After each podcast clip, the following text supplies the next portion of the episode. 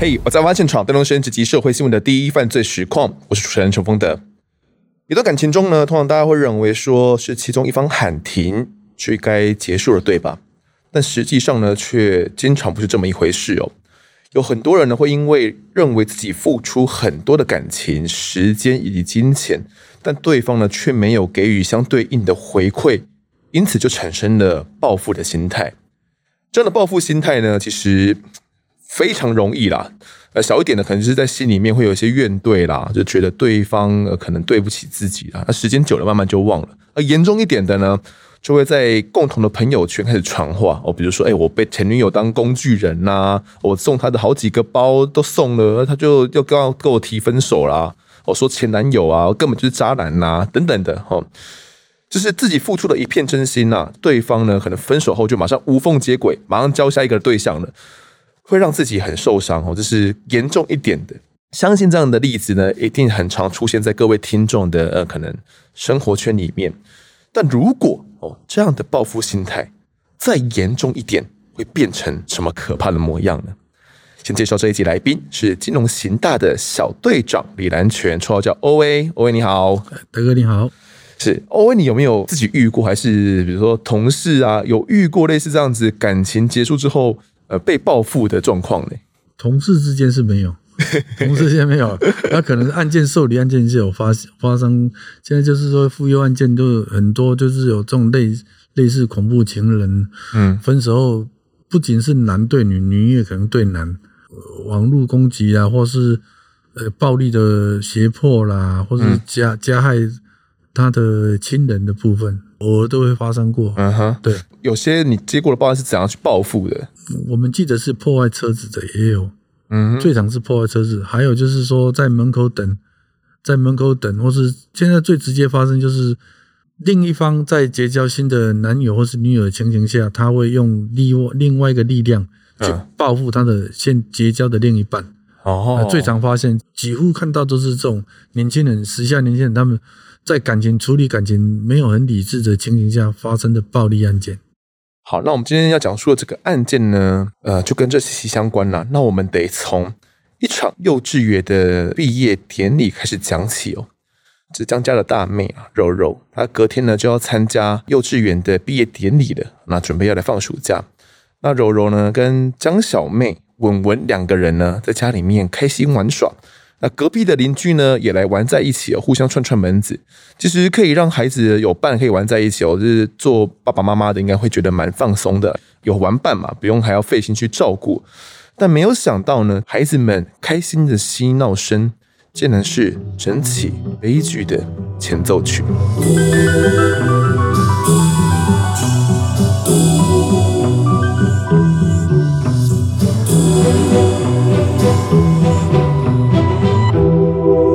零零三年七月十一号那天是礼拜五，准备迎接周末的毕业典礼了。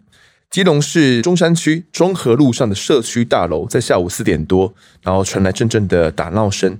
这一户人家呢，姓江，水工江。那 OA 知道他们整个家庭的状况是怎么样的吗？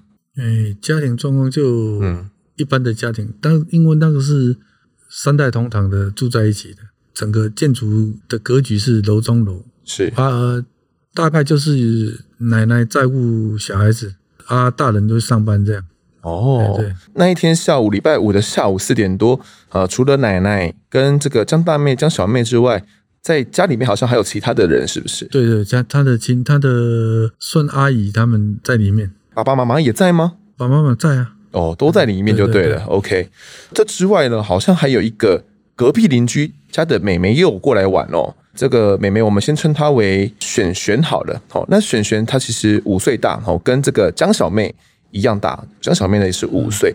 他们邻居幼稚园嘛，大家都玩在一起，因为提早下课，他们都会玩在一起。他过来这边，还有分那个中班的大班，他们就串门子的。嗯，因为大大型社区，它前三栋都是透天厝，对，刚好他们是前栋透天厝后面的。整个么字形的大楼，他们就是住在这个大楼里面哦，所以他们就玩在一起。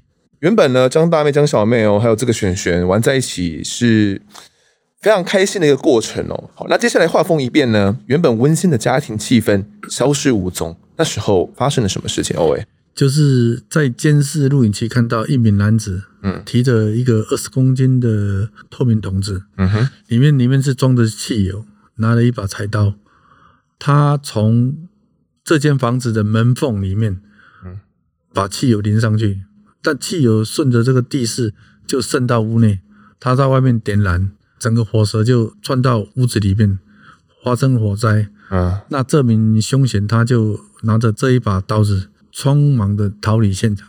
啊，那火灾就发生了。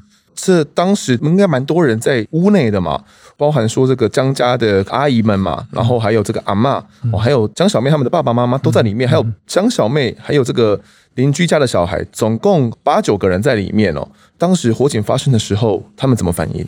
当初发生火灾的时候，大人的急忙喊着赶快跑，因为那个建筑物是楼中楼，小孩子刚在那个楼楼中楼那个地方，来不及逃离。阁楼的部分，阁楼他们是楼栋的阁楼，他就来不及逃离。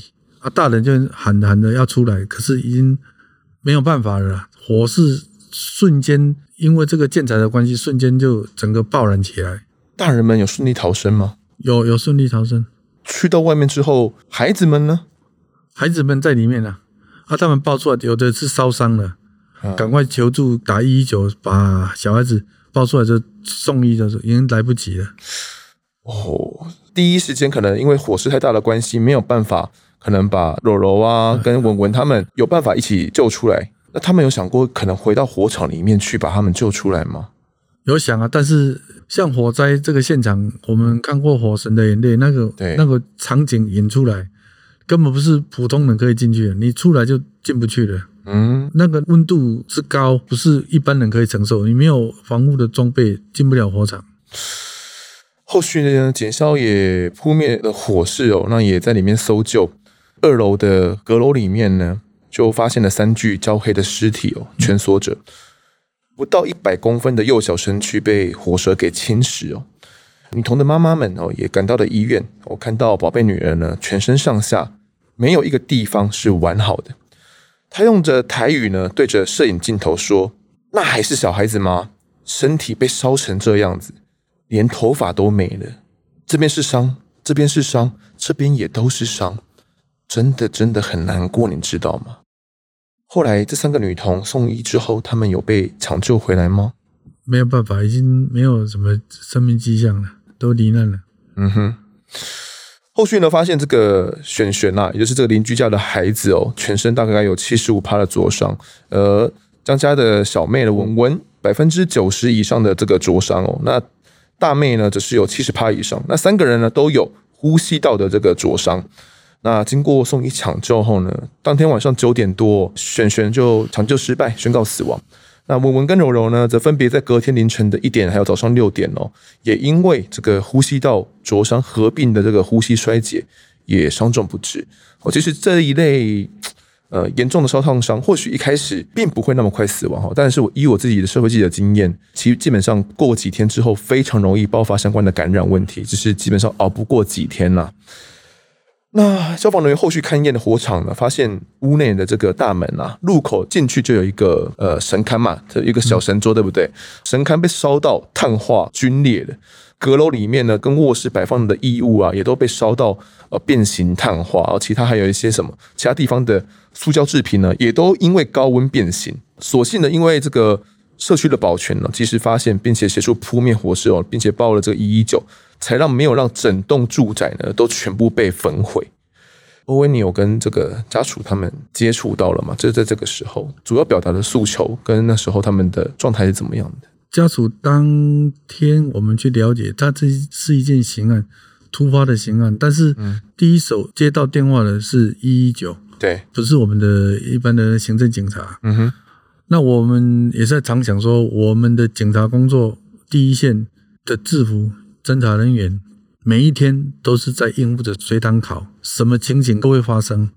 那那一天我们去，我们看到家属，但家属他们也不知为什么会发生这种火灾。嗯，可是后面在调查的过程中说，是不是有跟人家怎样？因为有火掉的情形，初步判断是有外力介入，就是有纵火的情形，有汽油味嘛。哦，也没有停下脚步啊，就整那一天一开始，我们到现场就开始，我们的刑事组长就发动说，马上。所有警力都调回来，嗯、刑事所有刑事组的你全部投入在这件案子，就全部停休了，是不是？对对对，全休息也扣回来，就全部投入这这件案子。嗯，因为这个不是那么单纯的一般的火警，对，就是偏向是一个往纵火案的方向去做一个对侦办就对了。是，好，其实那个时候，嗯，嗯他们江家的阿嬷了，六十多岁的阿嬷，那时候看到自己乖孙的遗体哦，他的眼泪也止不住了。嗯。他那时候就用台语说：“那等下你死也死我，我是不要紧了。我只有这孙，我就还了。”翻成国语就是说：“如果今天死的是我，我是我没有关系，但我只有这些孙子而已，所以我很担心。”其实阿妈跟家人都没有想到，他们原本隔天是要去参加大孙女柔柔她的幼稚园的毕业典礼。那其实幼稚园那边毕业致辞也写好了，毕业照、毕业服、奖状什么都准备好了。但那一天，老师跟同学们呢都没有等到柔柔来参加这个典礼哦。三个人，三个孩童哦，全部葬身在火海里面。于是，我们整个警方的刑事组也介入到整个调查里面。我们刚前面有提到，我们透过监视器有看到了一个男子来纵火嘛。但是一开始，江家的人他们是怎么样去陈述整个案发经过的？他们只是讲，他们也不知会发生火灾。他们在家里休息，小孩子在那边嬉戏，在那边玩。嗯，突然发生这个火灾之后，我们有询问，因为就现场的有纵火情形，我们询问说是不是有其他的因素。他说我们家非常的频繁，不可能有跟人家有发生什么纠纷。嗯哼，所以我们从另外一个女儿的交往情形，嗯哼，还有交往的状况，我们去清查。所以你们开始来清查了这个，他们张家有一个女儿，就是这个阿嬷的女儿就对了，也就是这个女童她的姑姑。这个姑姑，我们先称她为阿雪好了。你问阿雪她怎么说？她有在现场吗？阿雪没有在现场。那我们有找到阿雪，说你外面有没有跟人家怎样？以她说之前她有个同居人，嗯哼，跟她厂长发生纠纷分分合合啊。可是最近她想把她想要结束这一段感情，怎样？那之后，我们再从社区的监视器，从他坐进电梯上楼到跑出去，这个影像给他看，他一口咬定就是他的同居人林金德。林金德，哦，对，他们那时候还在交往吗？已经还是在交往，可是他想跟他结束。嗯，对。你们在查这个案子的时候，林金德在过往有跟这个阿雪他们有发生过一个怎样的争执吗？他们常常为了财务在发生争执，是阿雪自己陈述出来的。嗯，对，他说林建在开计程车嘛，有一餐没一餐，他跟他要钱。哦，所以他一直去支应他钱，他的生活费这样子吗？是。是那为什么会有一些这样的冲突？为为什么想要分手？当初认识怎么认识我们不知道。嗯，但是林金德他反问回来是说，阿雪把他的钱用完，想把他踢开。嗯哼，啊，他各说各话了。那但是我们知道是。他们的感情不太好，嗯，症结点是他最后他想把他终止这个这个情感，对，造成这个林金的他报复心态。其实，在纵火案之前，我们警方是不是就有接收到一起跟林金的有关的一个报案？对，就是有一件家暴案件，受理一件家暴案件，嗯，是怎么样的？好像用一些侵害的行为啊，打他打骂，所以他有去报案。Uh. 他有一个报案记录，他有去报案。是你说这个阿雪有去报案就对。对对，他有去报案。嗯哼，家暴案件。那我这边也补充一下，我那时候有收集到一点资料，就是阿雪哦，他其实跟这个林金德是男女朋友关系，差不多十多年了哦。那因为这个林金德呢，在外面有赌博哦，有欠赌债。哦，那两个人常常就会因为这样子有一些争吵了。阿雪呢，打算要跟这个林金德分手，然后想要搬离他们住的这个住处了。但是呢，呃，林金德就怀疑阿雪是另结新欢哦，最后有了这个报复心态，骗他的感情。加上说呢，他们在同居的时候哦，购买的他们住在一起的那个房子呢，他的登记权是登记在阿雪的这个名下哦，所以他一直要求阿雪。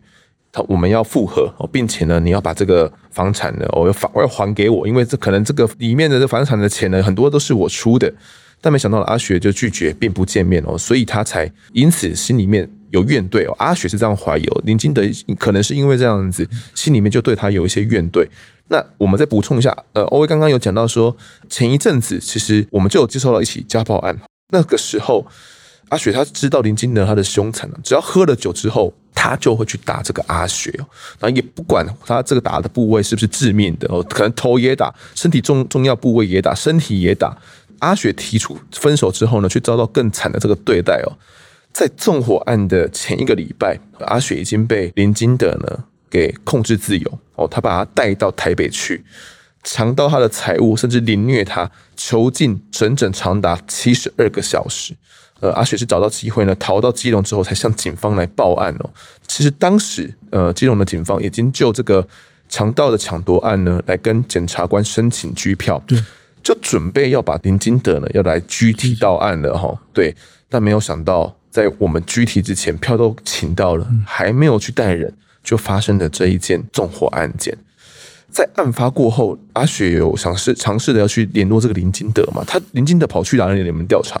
林金德，我们调查的时候，他有个通信，他就在基隆的仁武路后面一个卖臭豆腐，还有卖那种威士忌那种调酒的，嘿，类似工人在吃的地方。嗯，他就在那边吃。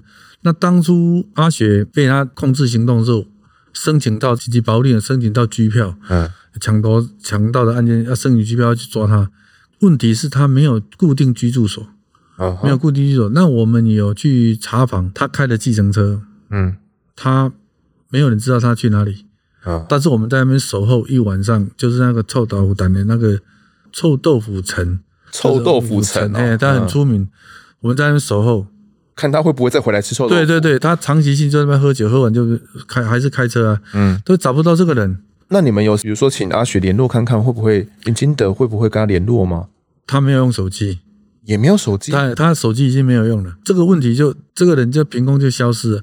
嗯、最后我们在这个案件非常感激大台北地区的计程车司机，嗯，我们有给他们讯息说，如果帮我们找到这部车子，我们自己出钱的。嘿，为了已经三个小时的命案嘛，对，我我们愿意出钱，你只要找到车子跟我们讲在哪里，我们去找他就好了。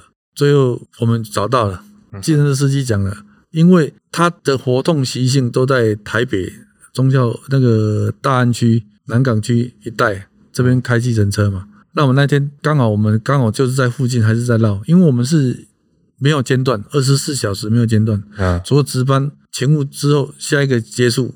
上节目就是到台北去锁林金德的车子，就是这排班点是不是？计程车排班点，他有没有排班点？也没有排班点，他就乱他就乱跑乱跑。嗯，最后的计程司机看到了，看到跟我们讲，那时候我印象最深，我已经开我车子已经开开又开到基隆路，到老松国小那边，那他应该是老松国小，我就那边绕，听到我们的手机响的时候，车子在忠孝东路了。台台北市忠孝东路在哪边？哦，延吉街，台北市忠孝东延吉街那边。我车子赶快绕回来，刚好在车阵中，他车子被检举的计程车挡在前面，慢慢开，慢慢开嘛。等我们全全部汇集知道，嗯哼，才把他拦下来。是那个时候，其实我们就把问讲当眼线就对了啦。对，然后有告诉他们这个。计程车车牌哦，车牌就叫做二三二 L 一，或者是全部记得这车牌，只要有举报的话，我们就会有一笔破案奖金。对，是多少？我们当初好像是要给五千块，因为是一个我们一个同仁叫林坤龙，人家退休，他他提出了这个 idea 很好，就是说，哎，帮我们找，那现在警力有限呐。名利无穷，对啊，但尤其是计程车司机的朋友们，他们每天在路上跑，对，他们的眼睛非常锐利，他们看到东西、车种、车牌，他们有特别的辨识度的话，嗯，跟他讲，他已经马上可以警觉到。对，所以除了赚这五千块，也是为了想要让这三个小女孩能够伸冤哦。对，所以你们也就马上赶到了，那举报那个计程车就前面哦，把它挡住了。对，他们就慢慢慢慢挡，但是我是觉得说他们。这些司机大哥，他们不是为了钱，嗯，我们跟他讲说有一件案子这样，他们是在事实上他们在帮我们，对，他们说，哎，林伟，我反正我在跑嘛，嗯、你说今天给他一一千块，搞不好他也会做啊，对，但是他不是为了一千或是五千，嗯，他纯粹是为了自身工作在做，对，因为说有计程车司机现在已经加入什么义交，嗯，他们有他们的动机为社会做一点事情，嗯，所以这件案件也非常感激，真是没有他们，我们可能还应该是会找到百分之百。对，可能有一段时间，我们要时间缩小，因为办案都有黄金七十二小时，嗯，包括掳人呐、啊、重大刑案，你这个七十二小时没有的话，失去的可能是一条人命，你案件破了没意义啊，嗯。我们要的是是公道，但这这命命案已经造成了。对，我们要的是给死者一个交代、哦。交代，对对对、嗯。你自己开车嘛，赶到了这个忠孝东路跟延吉街口，是不是？嗯、对，就看到那边，那你们怎么处理？车子挡住，前后把它夹住了。嗯，那我们就刚好红灯，我们就全部下车，下车就用就用漫步拖到那个商家，这样从两侧这样走。一靠近的时候，他就觉得奇怪，他还要载人哦。哎，我们就敲击玻璃，我们同仁敲手受伤，用手敲啊，用手那个枪枪托用手敲，他手就破掉了。就当时伸到里面把门拉开的时候，我们把他拖下来。嗯，拖下来他还还一直反抗，他还是反抗啊。我们就怕他怕他往前冲撞的话怎么办？对对对，怕危及他们，还有他里面有乘客啊，我们怕乘客危险啊，说不定变人变人质哦。对对对，我们就等于是另外一台车是并排。嗯，后面还有车子，前面的车子，后续又同仁又车子又又集结过来了。嗯，啊，因为这个司机朋友他的车子慢速慢速慢速慢速到第一个红灯的时候，再接着红灯，车子就整个停止状态。嘿，我们也是赶到了，那时候我们就鸣着警车鸣鸣笛了。侦防车，对，我们不是不是那黑白车啊，我们是我们侦防车，没有人看到我们就赶快鸣，但是民众会存疑，也不会让路啊。是对，侦防车跟呃听众们讲一下，就是。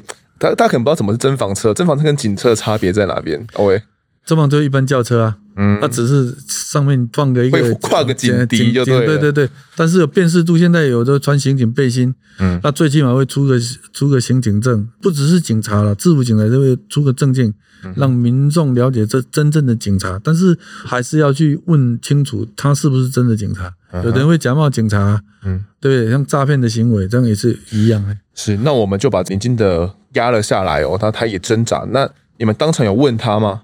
他承认了，他直接承认，承认承认，对，火是他放的，嗯，他就承认了。但是问题是，我们带他回来的时候，他在下车嘛，他下车之后，因为我们要保护他的安全，因为虽然是犯罪，他他有他的他的人权啊，嗯哼。我们把他带回来。你们被带到的时候，应该基本上各个新闻台陆陆续续都有赶到。对对对对。新闻开始在新闻台开始有播报，这样就对了。对。所以基本上，呃，全基隆、全台湾的这个民众都知道林金德放火烧死三个小孩子这个人，嗯，被带到案了。对。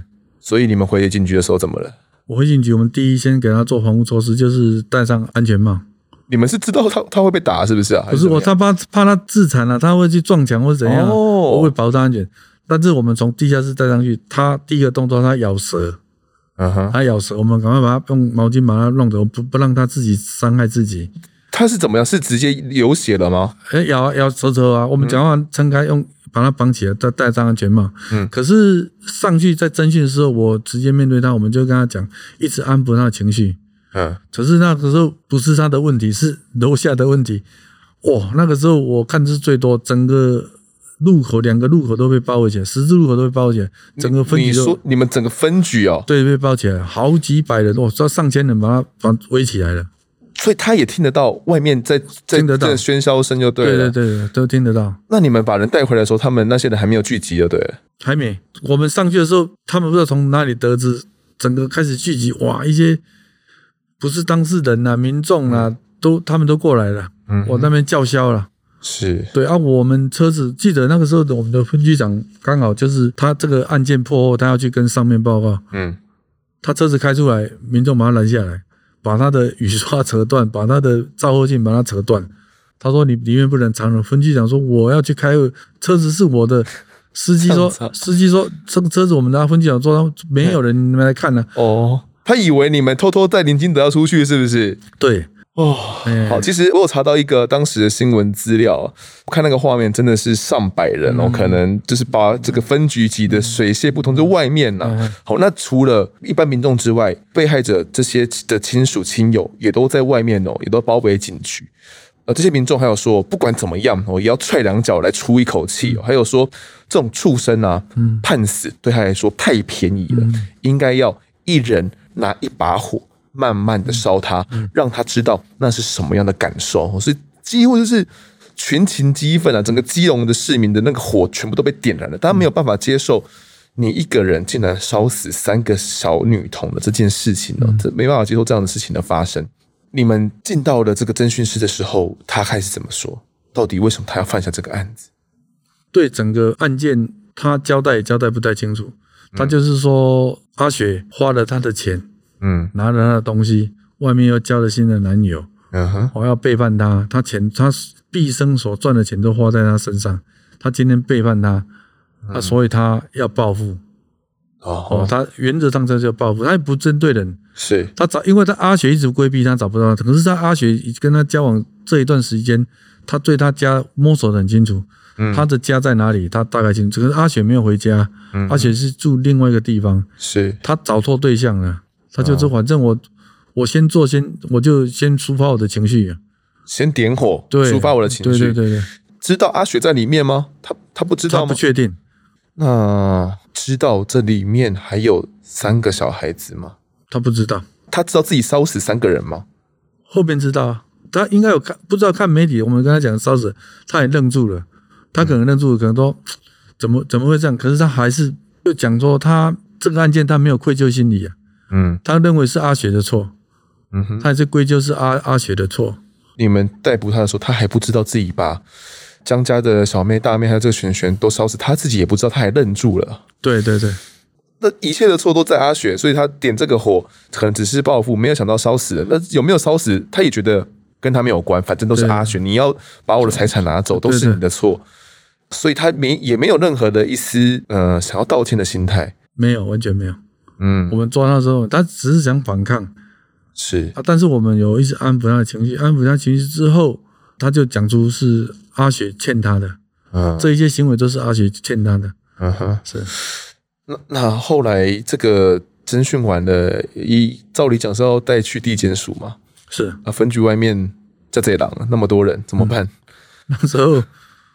我就跟我们的刑事组长，嗯，现在我们的副大队长，我们就该冒这个危险了。哎，我们当因为侦讯到晚的，隔了几个小时，我们车子一样出来，出来之后，一位同仁在后车厢，他把他反铐也放在后车厢，后车厢放两个人，后车厢？哎放两个人，后等下我先确定一下，后车厢呢，挤两个同仁挤在里面，嗯，我们就开开开开，前面有。派出所制服的车子啊，巡逻车跟着我们走，一样出车库，一样被拦住，嗯，一样被拦住啊，因为大门出来没有办法。每一台车他们全部拦住，都要都要检查。你们看嘛，我们要去地检署拿资料，嗯，给你们看。他们看，哎，真的没有人啊，哎，真的没人啊，不可能打开会讲，我们赶快去要拿回来。等一下，这个人要把他弄收押，然后我们就跟他说，他好好好，一转我们到安定派出所嘛。有门打开，赶快换上来，换回来，哎，换换上来，然后两个人就因为那一段路差不多有五百公尺啊，嗯，一段路超过五百公尺，会窒息啊？你们没有没有没有，我那很快，我们开很快，出去我们赶快让他下车换上来，就从另外一条路赶到解送到送卷的人，另外一个送卷的人，嗯。我们负责把他跟组长把他押到地检地检署，对对，呃，可能听众不太知道说为什么要这样做。那我先分享一个经验啦，其实在我自己在当社会记者的这段期间呢，也有过类似的这种案件。那杀死孩子的这件事情的嫌疑犯，大家会对他非常的不爽哦，非常非常的不爽，会想要拿他出气。其实只要出分局哦，那都是会被。我在想了，没有警察的话会被打死哦，真的会被打死，不是开玩笑的哦，一定会被打死。就是大家在那种状态之下，不会去控制自己的那个力道，也不会控制自己情绪，大家只想要出气而已。呃，我 我不知道这能不能讲，这是我们自己的 呃记者们，然后只是说摄影记者要去拍嘛，要去拍这个移送的过程，哦，要去拍的时候。也都会被交代哦，就是可能被这个同事交代说，就是肩上扛扛摄影机嘛，脚还是要帮忙多出点力。只是大家就说，哎，你也帮我多踹几脚这样子，听到这种事情会很不爽。就虽然这种我还是跟他讲私情是不对的哦，但是普遍哦，但民众遇到这种事情的时候，他们所反映的心理是这样子的。所以为了保护呃，这个林金德不被打死，欧威你们才出使这个策略嘛。哦，那那也索性的把这个安全的把这林金德送到了地检署，不然我还没有接受审判就被打死，这也不是大家所乐见的。那后来这个分局好像也没有一下子这个民众就离开了，是不是？好像整个分局还还被包围了蛮久的。因为我们送到地检署的时候，他们还认为林金德还在二楼刑事组。嗯。那原则上就是说，我们现在办案件是人人犯安全嘛，有案件安全。那原这个人我们送到了，案件也送到了，嗯，那我们表示说已经完成阶段了。那民众在那边聚集，我们就慢慢来化解掉，嗯、跟他们讲怎样怎样啊。最后民众他们也问，我，那个时候到已经到凌晨我就哦，我们跟他讲说人已经送过去了，嗯，那民众说你们是不是有装地道？哦，有有有，我们就跟他讲说，有已经从地道出去了，嗯、事实上是不可能的啦。嗯，事实上是不可能的。这就是为了先舒缓民众们的情绪。对对对对。啊，还有一件事情哦，就是那时候阿雪在案发过后，林金德啊，在被逮捕之前，他当时在逃逸的这个过程当中呢、啊，在犯案隔天还有打电话来呛虾。他说他其实知道了。这个阿雪没有在他的弟弟家，因为这个纵火的地点是他弟弟家哦。他打到管委去说呢，会再来放火。他还说火就是我放的，这一次呢，我没抓到你，但我还是会持续找到你为止哦。所以也让呃整个江家都陷入这种非常不安跟惶恐的这个情绪里面。好，后续呢，在案件啊进入到整个地检署哦，然后也进入到整个审判的整个过程啊。基本上在侦查终结之后，林金德因为纵火烧死三位无辜女童哦。对家属造成难以抹灭的伤痛，那检察官呢也觉得事证非常明确啦，对啊，因为相关的监视画面也都有嘛，他自己也承认，于是呢向法官来求处死刑哦。被求处死刑之后，林金德怎么说呢？哦，那峰哥这边要播放一段音档哦，大家可以听听看他当时是怎么说的。真的不知道里面有小孩，真的不知道里面。那你现在检察官求处你死刑，你有没有不每个人都同意？同意，同意就对。你你宁愿一死就对。你有有没有求生的意愿？所以他也就承认了整个的犯罪过程哦。基本上犯案过程就如同我们前面所说的哦。你记得他其实在前一天就已经买好了二十公升的汽油了嘛？接下来他其实有透过电话来联系到阿雪哦，那知道说呃他就住在弟弟的这个住处了，所以才拎着汽油桶哦，这样拿刀子还有打火机。去准备他自己说法了，好，他准备去跟阿雪来同归于尽了。但是进去屋子里面的时候呢，没有找到阿雪哦，哦，那他觉得他应该就躲在这个屋子里面哦，所以才泼洒汽油来点火。林金德在开庭的时候也说，他跟阿雪同居了很多年了，并多次到他的这个弟弟的住处嘛，所以他其实跟江家的小孩他是是蛮熟悉的诶。他说他有这个小孩子，他曾经抱过或是跟他们玩过。嗯哼，这一点就是我们觉得很奇怪的地点，他为什么下得了手？嗯哼，哎，就是文文跟柔柔他自己也很熟熟识嘛。对，他是这么说的啦。他说，呃，他后来开庭的时候说，他其实当时下午四点多嘛，他说以他的经验来讲，小孩子应该还在上课，不应该在家里面，所以他是想要拿汽油去吓吓阿雪，没有要杀人的意思哦。他说：“事实上，这些往生的这些孩子，他都是从小抱到大的，哦，没有必要置他们于死地。我在放火的时候呢，我不知道屋子里面有小孩子在里面，哦，因为他从大门里面是看不到这个阁楼二楼阁楼的那个格局的，他看不到那边有小孩子。从泼洒汽油之后点火，哦，可能就走了，所以他不知道他抱过的这文文跟柔柔，还有另外隔壁家的璇璇呢，三个女童留在这个家里面。”好，那没有想到案件的在审理的过程当中啊，这个林金德好像还没有想要放过江家，是不是？他好像还有做做一些事情。欧文，你有怎么了解吗？当初阿雪的家人他们还有到巡视来讲说，林金德是不是出来了？嗯、打电话恐吓我们，不可能啊，他已经羁押在里面，怎么可能？对，那就是刚好有恳亲，嗯，恳亲的时间，他用看守所里面的电话，监所里面的电话打到江家。是说要报复，说要再对阿雪不利，哦，不利。所以说反求回来说，他嗯，在媒体上面或者在法官上面说他他的回忆，还有他不知道那个小孩子怎样，是他的说辞了。对，但是从这里面可以看出，他对这个阿雪的恨很深很深。嗯，哪怕被关进去了，可能也经过了一段时间了，还是没有想要放过阿雪。好，那其实这个案件呢，经过。非常多次的这个更审哦，因为法官认为说啦，这个林金德的纵火跟三位女童的死亡有相当的因果关系的。是他烧死女童呢，是属于直接故意还是间接故意哦？这个刑度上可能就差的蛮多了。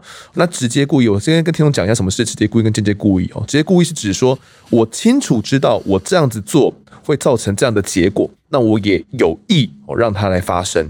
而间接故意指的是说我预测到这件事情哦会发生，而且这件事情的发生呢，并没有违反我自己的意愿。好，举个例子来说。如果我直接对小明的头部来开枪，哦，小明当场死亡，哦，这就是直接故意。我知道我开枪，小明一定会死掉。那这个结果呢，我也知道这个结果一定会发生，我很有把握，哈，这就是属于直接故意。但如果我朝着小明的腹部开了一枪，他送医失血过多身亡。哦，这就是属于间接故意哦，等于是说，我认知到说这个腹部是呃有很多重要的器官嘛，我开这一枪可能会伤及到他的什么内脏啊等等的结果，那可能会失血过多会死亡，我知道会有这样的结果，但是我仍然哦开了枪哦，这是属于间接的故意哦，那可能在刑责上呢就会有区别，然后也蛮容易被搞混的。法官最后认为说。女童呢，可能真的不在林金德的视线里面，因为他们都在二楼阁楼里面玩耍嘛。但是林金德泼洒汽油点火这个行为，不管这些女童是不是他在在他的视线里面，都有可能导致死亡。这跟他原本的意思也没有什么区别。他就是想要屋子里面的人死，好，所以呢，他对屋子里面的众人都犯下这个杀人未遂的这个罪，而女童呢，则犯下杀人既遂，就是有达有达成的这个责任。法官最后认定林金德说什么要吓吓人啊，要吓吓阿雪，都只是谢责之词哦。而且犯案过后没有跟家属道歉，因此呢，判他死刑，全案确定。在二零一二年呢，法务部签发死刑令，死囚林金德被列入第二波的枪决名单哦。在临死之前，教会士问他说有没有什么遗言，他说这几年下来最放不下的就是自己的孩子而已啊。嗯，欧文，你觉得这句话你听起来觉得如何？我觉得每个犯罪者。嗯，都有他的牵挂。嗯，我就是我讲的说，你今天一个家庭背景，你今天加害人家，你也可能是被害人，以后你也是被害人。但是他们的弱点就是放不下自己的家人。嗯，那林金德他同样的心态，但是我们反观回来，你不能因为你你的恨加注在别人身上，反一个位置来想，是你做了每件事情，你先停顿三秒。嗯哼，搞不好这件悲剧就不会再发生了。只是那些人也是别人的孩子啊。对对啊，他最后只牵挂着自己的孩子而已。所以说还是有私心的。嗯，但是我是觉得说，今天时下的男女在处理感情的部分，真的要理智。OK，他在跟教诲师讲了这样的最后的遗言之后啊，在二零一三年四月十九号傍晚哦，案发的十年过后哦，林金德带着戒具哦，在戒护之下前往刑场。行刑之前呢，他一口饭都没有吃哦，倒是一口气喝下了半瓶小瓶装的高粱酒，那也抽了一根烟。检察官最后问他还没有遗言，林金德摇了摇头，然后在法医替他注射麻药之后呢，晚上六点四十分，枪响划破夜色，林金德的心脏被一颗子弹贯穿后死亡。负责执行的检察官说：“正义已经彰显，希望三名不幸罹难的女孩呢能够获得安息。”也希望家属刻骨铭心的磨难能够得到慰藉。整起案件呢，也在这边落幕了。你觉得这样的枪决啦，呃，对女童的家属来讲，算是一命抵三命，一种迟来的正义吗？嗯如果用用这种结束生命的法律来讲，嗯、是有的废除死刑的人，嗯，他们认为这这没有达到教诲的意义。嗯哼，但是我们。第一线执法者，我认为还是要用断事用重点。现在大家的犯罪心态，反正我今天案件发生，我在用一种掩饰的方式说我是无意的，嗯，或是我不是刻意要去制造这个案件，或是我其他的因素，嗯哼，来掩饰自己的罪行。但是被害人他得到什么？你要民事求偿的部分拿得到吗？那还是一个问号。嗯，那就是当初那三个小孩子，那个璇璇。他讲出我们还有一点鼻酸，那个璇璇的爸爸吗？还是对他们讲说他在引那个道士在牵魂的时候引魂的时候，嗯，找不到这个人，魂魄找不到来哦，因为他璇璇他还不知道他走了，他还在社区里面跑，道士是这样讲，嗯，所以他他不知道跑去哪里玩了，嗯，那种我们听在心里面真的很难过，嗯，对，但因为都大家都有小孩子嘛，那你今天你今天把你的行为加注在别人身上，那你说你今天伏法了，嗯，又得到什么？但是事实上要做要要不要这样？我是觉得。这有两派两派说法，但是我认为是还是要用极度的这种生命剥夺的方式处罚方式，嗯，才能遏制现在所有的犯罪。你现在犯罪太太刑度，这个也不是我们个人或是我们一个团体一个机关可以去可以去去改变的。嗯，但是社会反映出来就是大家倾向这样的方式，这样的结果对他们来讲也是一个宽慰了，尽管。人死不能复生哦，但最后林金德也有用自己的生命付出了代价。嗯、其实林金德他的样态啊，跟我们呃之前我们谈过的蛮多的这些恐怖情人都有蛮多符合的地方哦。其实阿雪也一直尽力的想要去摆脱他，那他也努力也尽力了，但他没有想到最后殃及的竟然是自己的家人哦。嗯，我们回到一开始所谈的，你觉得林金德他犯下的这些这些行为都跟他的报复心态有关吗？应该是有关。嗯，我但是我是觉得说，男男女女啊，你们要要在一起，要先看清对方哦，也不是说去用金钱或是他的身价来去衡量。是有的，虽然他不是很富裕，但是他是很善良的人。嗯，那我们你们可以在一起。但是有的就是追求现在时下追求，他们就是物质的，还有他们时下的风靡的游乐方式。啊哈，到最后衍生出来的后果，几乎没有办法可以去承担。嗯，这就是我规劝大家。嗯，年轻的其实他也觉得说，他可能付出了很多钱嘛，在这个阿雪身上，那可能这个房子毕生的这些积蓄都在里面了。那但这个房子不是在他在他名下，在阿雪名下，所以他分手之后觉得自己什么都没有得到，他真的受不了，那才因此有了这样的一个报复心态哦。那也就是像呃欧威所讲的嘛，真的遇到了情关，可能冷静个三秒，对，让自己好好思考一下。或许一切真的结果都会不一样。是，死刑那我相信不一定能够抚平家属内心的伤痛了。但就这个案件来说，其实如果林金的假释出狱的话，我相信江家一辈子都会活在这个恐惧当中。因为你看他连在狱中都还会打电话来要挟嘛。其实江家呢，在案发过后也陆续的生下了两个男孩跟两个女孩哦哦，其中这个女孩女生还是双胞胎。最大的那个呢，就是在案发的那一年所产下的孩子哦。那到我们播出这一集的时候呢，他们他这个孩子已经十八岁了。那孩子们也都知道，他们曾经呢有两位哦，江家有曾经有两位来不及长大的这个姐姐哦。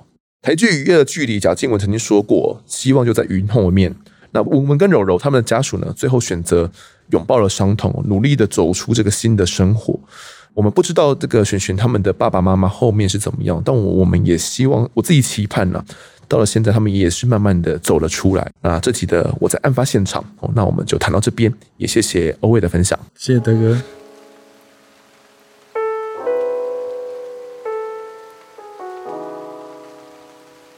好，接下来读一下听众投稿的案发故事。好，第一位投稿的是饼干妈，她说：“我想要来贡献几则我身边发生过的很难解释的事件。不知道是不是八字不够重哦，从小就比较容易看到一些难解释的东西。记得小学大概三四年级的时候，妈妈因为上班发生意外，到台北某医院住院。医院的地下室餐饮部那边旁边就是太平间。有天假日呢，妈妈说肚子饿，想要吃面，请我到餐饮部呢帮她买一碗面。”搭电梯到地下室的时候，一出电梯灯是暗的。为了帮妈妈买面，我还是硬着头皮往前走。经过了病床电梯时，我抬头看了一眼，看到一个女生，头发长长的，皮肤白白的，跟我对到眼。再往下看，那个女生没有下半身。她当下吓得不知如何是好。往前走，餐饮部有微弱的灯光，有个阿姨正在。切菜备料，饼干妈当时呢就跟阿姨表示说，能不能够陪我去搭电梯？她非常的害怕。阿姨呢就陪她到病床的电梯，搭的呢还是刚刚那个女孩子在等的那个电梯。饼干妈说啊，因为这个事情呢，她常常害怕到都哭出来哦。爸爸后来还有带她去收金拜拜。我是饼干妈，是小学的三四年级就遇到这么恐怖的事情。我我是想，是真的是八字的问题，或者是什么磁场的问题？就真的我自己啦，我是真的没有遇过这些比较奇怪的事哦。嗯，但不要遇到比较好了哈，我自己也会怕。好，下一位投稿。你好，我是沈滴滴，这是沈滴滴的投稿。他说他其实不太相信鬼神，但是还是觉得很神奇，想跟大家分享一下。他说呢，目前可能都已经没有什么土葬了哦。记得小时候可能是幼稚园的时候，懵懂无知，有亲人过世就跟着大人们一起跟着队伍，也不知道什么仪式哦，只知道天气好热，大概中午大太阳的，然后就到了坟墓的位置，大人们呢开始忙起自己的事情。然而呢，我就被阿嬷牵着到附近看着大人们的工作。印象中是在一座有点陡坡度的这个小山上面。法师呢突然看看时间，开始呢摇着他的法器，像是在说：“哎，时辰已经到了。”就叫大人们呢把棺木放进去土里面。这个时候，阿嬷呢突然叫着沈滴滴一起转过身，不要看这个画面。他也就照着做了。呃，他根本不知道要做什么，就到处乱看。就看到呢，阿嬷转过身，左手牵着我，头低低闭着眼，用右手呢遮着自己的眼睛。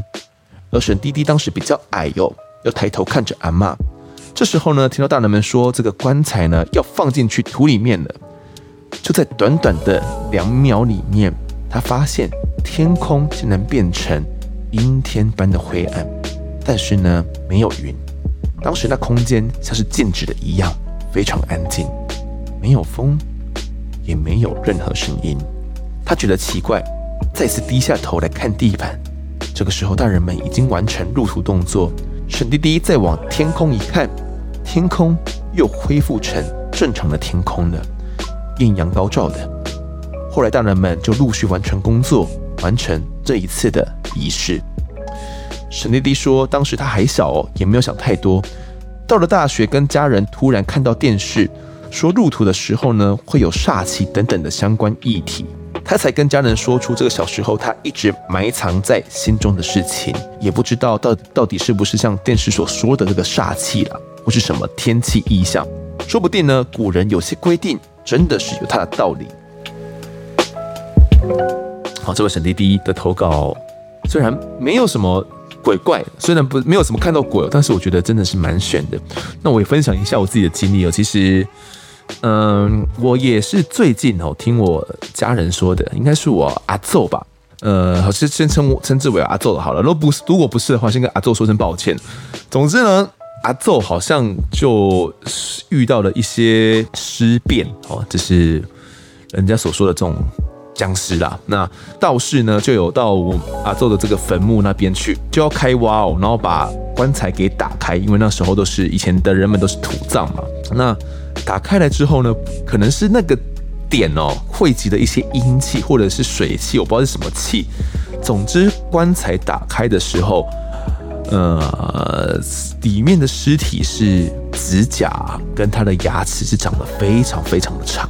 就像我们印象中的那个僵尸那样，然后里面呢完全没有任何的腐败，看起来呢皮肤是相当光滑的，就是已经入土，好像已经蛮长好几年了啦。但没想到现在变成这样哦，所以后来经过道士一系列的仪式之后呢，呃，才把这整个呃尸体给。现场直接火化掉，这可能就是这僵尸吧，我也不知道是什么鬼。好，那跟这个沈滴滴小时候遇到的这个事情哦，其实都是有点入土时候遇到一些奇怪的状态哦，相当相当的奇妙，我也不知道到底是怎么一回事。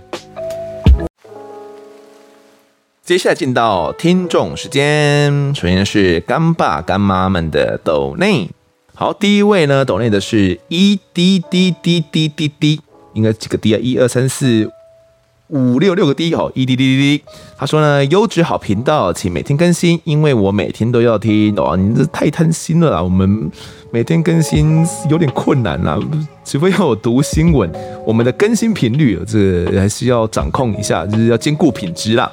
好，谢谢这位一滴滴滴滴的抖内。下一位，杰糯米真的非常喜欢我在案发现场，谢谢制作团队与风德带来这么优质的节目。相较于其他真实犯罪节目，大多是引述报道，可能受限于事件的记录或报道不够详实，案发现场更能掌握事件的全貌，也更有深度与温度哦。谢谢这位杰诺米。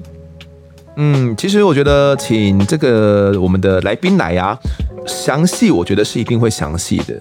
在资料搜集部分呢、其实或许不一定有其他的犯罪节目做得那么好，但是我自己老实说了，我在呃资料搜集都会花蛮大的功夫，在所有人搜集的资料，我都会尽可能去搜集哦。但搜集的这些资料呢，其实有些资料也不一定是那个来宾知道的哦。那有些我会补充，有些可能在来呃节目的录制过程当中呢，也就呃略省略不提啦。哦。但我想，如果是自己可能其他犯罪真实节目的话，他们所呈现的方式也跟我们不一定一样哦。他们可能呃自己一个人的话，可以比较无拘无束哦，想要说什么就说什么，就是想讲自己所搜集到的所有内容，就可以全部讲出来。经过他们的编排之后。各有好坏啦，应该这样讲。但是我相信呢，我们的节目一定是更有温度的，因为有请来宾来的话，就是人跟人嘛，才有温度啦。好，最后一位，呃，懂内的是 Lindsay Lindsay John 啊，他没有留下讯息，只给了我们一笔抖内而已。如果你呃忘记留言的话呢，来 IG 告诉我好不好？好，接下来读一下听众们的留言，在 Apple Podcast 上面的第一位是好玩的片戏。看了张淑金那一集，他说非常佩服检察官的努力举证，也非常感谢节目整理案件脉络，让人收获不少。感谢你们，期待之后有相关法律的案件说明。好的。呃，这些二房东相关的一些法律的案件哦，其实或许不一定是二房东啦。呃，我们之后也可以聊一些不一定是要死人的一些案件，哦，不然每次都聊死人，呃，可能比较生硬一点了。我们可能偶尔穿插一下像赵淑金这样的案子，我相信哦，听众们应该听起来也都会蛮有感的啦。频率我再拿捏一下。下一位听众是冰淇淋把布，希望多邀请错别字来。忍不住想来告白错别字，有错别字来都觉得很多乐趣耶，而且跟风德好搭配哦，非常喜欢。然后呢，EP 五十听完，他只想问我留言的部分是不是跟上一集重复了？因为你模仿那两个被黑影吓到的女生口气，太让我印象深刻了。好，谢谢这位冰淇淋把布，没错。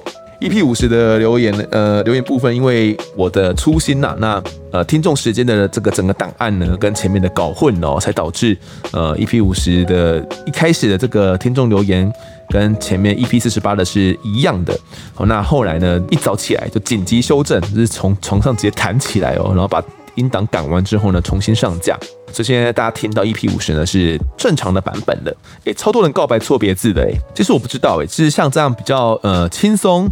稍微比较软性一点点的题材，可能是，呃，我相信穿插一下是大家觉得 OK 的，但我不知道如果一直是维持这样的一个节奏的话，是我们听众所喜欢的吗？如果有想法的话呢，欢迎来这个 IG 或者是 Apple Podcast 来告诉我。好，下一位听众 Sky 二零一九九九，他说收听有影响，养小鬼这一集呢突然改变节目流程，害我以为鬼月造成节目有问题。为何会从中间开始播，还回放好几次？结果才知道呢，是精彩剪辑。主持人感觉说话比以前用力，也有点大舌头，是否戴牙套？哦，是回应这位 Sky 哦。嗯，其实我们在之前比较以前的集数，有时候也会前面放一个这个精彩剪辑哦，但那一集应该是。精彩剪辑比较长一点点哦，让大家误以为是从中间开始播啦啊，不好意思。那我说话比较用力这个问题，其实我自己发现存在已经蛮久了，就是我为了呃强调某件事情嘛，或者是我讲话不是很通顺的时候，我就会想要去放慢语速啦，然后就会呃在一些咬字的部分就会比较用力，然后可能会造成听众们的一个听起来不太舒服哦。这方面我正在努力的在改进当中。好，那至于这个大舌头的部分，有时候咬字咬不清楚啊，吃吃诗，吃吃诗，就是念不清楚。呃，不是戴牙套，就是我不知道前阵子怎么了。那我再注意一下我的这个发音问题，有时候就会突然念不清楚。好，下一位听众，台中 A 安妮，我这个安妮你好，好喜欢，他说好喜欢，最喜欢的节目，我非常简单明了，感谢你的支持。好，最后一位听众阿阿皮，他说。刚听完第一季，留个言，一直很喜欢这类型的节目，透过节目了解更多社会案件。谢谢你们，加油哟！好，那节目最后呢，还是要讲一下那个我们。呃，Apple Podcast 啊，真的是欠缺大家来这个留言呐、欢迎大家呢，赶快来我们的 Apple Podcast 上面多留言，然后多评分给我。重复留言也没关系，有留过，那想要来跟我们讲点话，都可以再重复留言哦，留下去就对了。好，那这期的听众时间就到这边。欢迎到脸书以及 Instagram 搜寻我在案发现场，就可以追踪我们，掌握更多案件消息，也可以跟 Photo 聊聊，给我们建议。各收听平台上按下订阅跟五星评分，就是对我们最好的支持。如果在 Apple Park 上面留言，我都尽量在节目中给出回复。也跪求听众们推荐给身旁的好友，一起来听听看我们的案子。案发现场，下次再见。